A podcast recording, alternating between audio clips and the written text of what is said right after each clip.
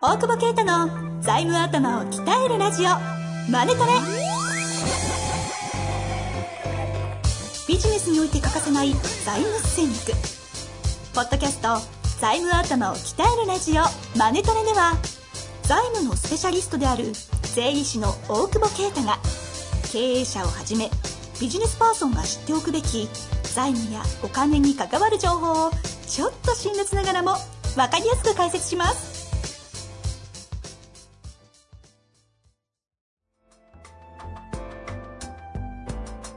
こんにちは、遠藤和樹です。大久保啓太の財務頭を鍛えるラジオ、マネトレ。大久保さん本日もよろしくお願いいたしまおす。願いします。さあ、いいですかね今日は質問来てますんでね。あはいえー早速行きたいと思います。短いですよ。銀行から、保証協会の枠が空いてきたので、えー追加の融資を進めてきました。借りるべきでしょうかということですね。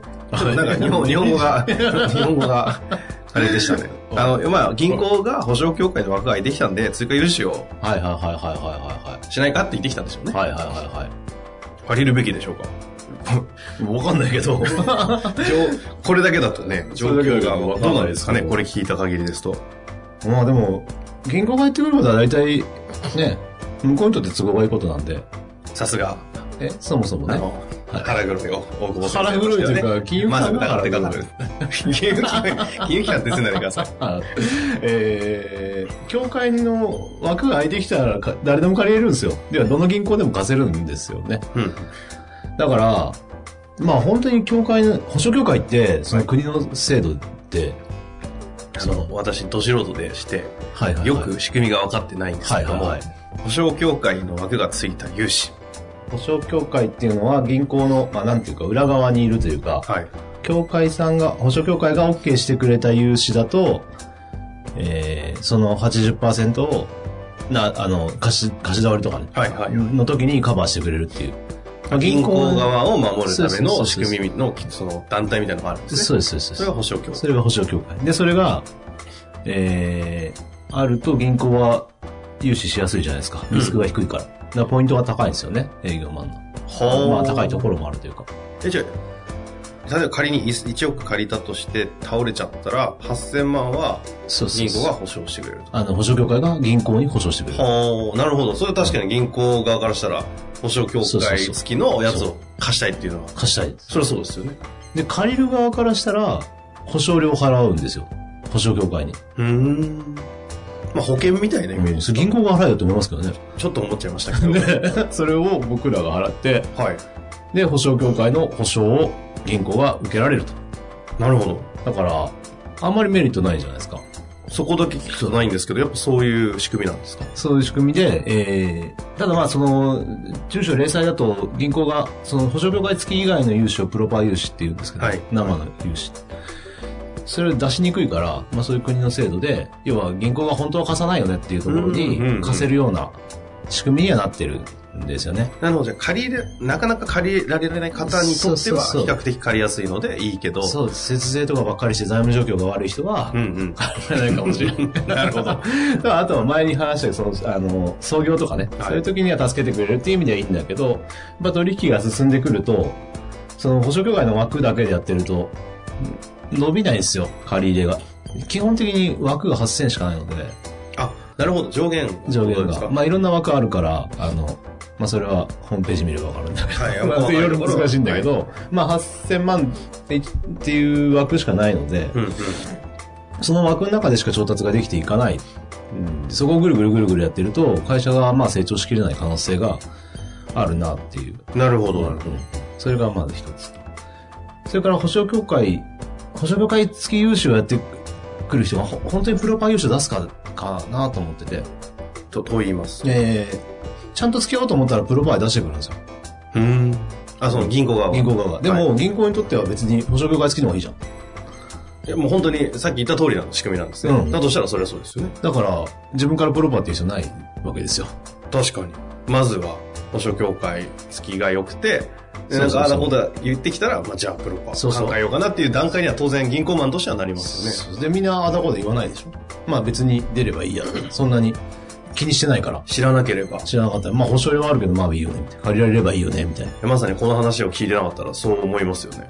ね、まあ、そこそこね、8000だかそこそこあるし。ううんんううんん、なんだけど、そうすると本当にその銀行と、プロパ融資の要求をしないと、その銀行は自分の身の丈に合った銀行なのかどうかってわからないんですよね。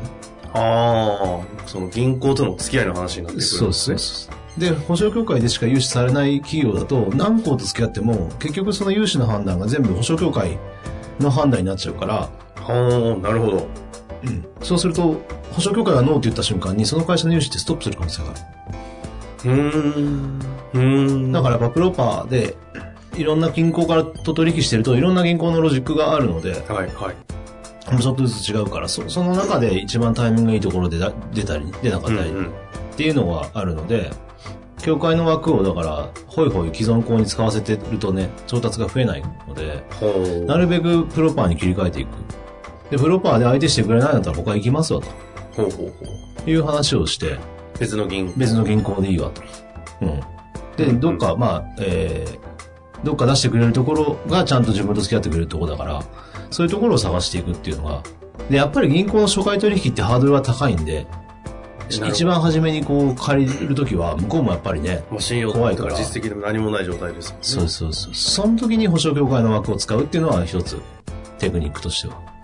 で、そこから、どうやってこ、そうう。変えてスイッチしていくかってことですか。もうもっと言えばもう半分、えっ、と、プロパー、あ、ほんま保証協会1000万枠あるから、プロパー1000出してって、あ、なるほど、セットで。セットで出して。あみたいな、いおーきなりプロパーは道を切り開いちゃうと。あ、なるほど。じゃあ、本当になんか改めて今の話聞いてると、プロパー変えること、うん経営にとってすごい大事なわけですね。そうです、そうです、そうです。プロパー、複数項取引やっぱしていかなきゃいけないと思ってて、うんうん。その時に複数項の意味はプロパーで複数項だから、それをいっぱい作っていく段階で踊りというか餌として、協会の枠をちょっと使わせてやると。ほで、最終的には外してって、協会の枠、あ、協会ある程度こう悪くなっても使えるので、う。うんうんうん。そういうためのね、国の制度だから、そうするとリスクマネジメントから考えたら、やっぱ協会の枠を開けといた方がいいわけです。うんなるほど。なるべく使わないでそう、最後の手段として取っとくっていう方が本来の方が、そうやってないですけど、そういう方がリスクが減る。で、うん複数項取引でプロパーだと、それこそ8000とかの枠じゃなくてガンガン借りれるわけで、はいはいはそうしていくことでかリスクマネジメントもできるし、まあ投資しやすい会社も作れると。い。なるほど。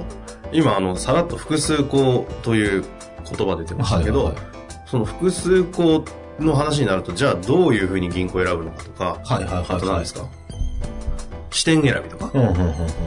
またどのくらいの複数とと付き合うのが複数なのかみたいなはいはいはいはいあたりとかなんかいろいろあると思うんですけど、はいはいはい。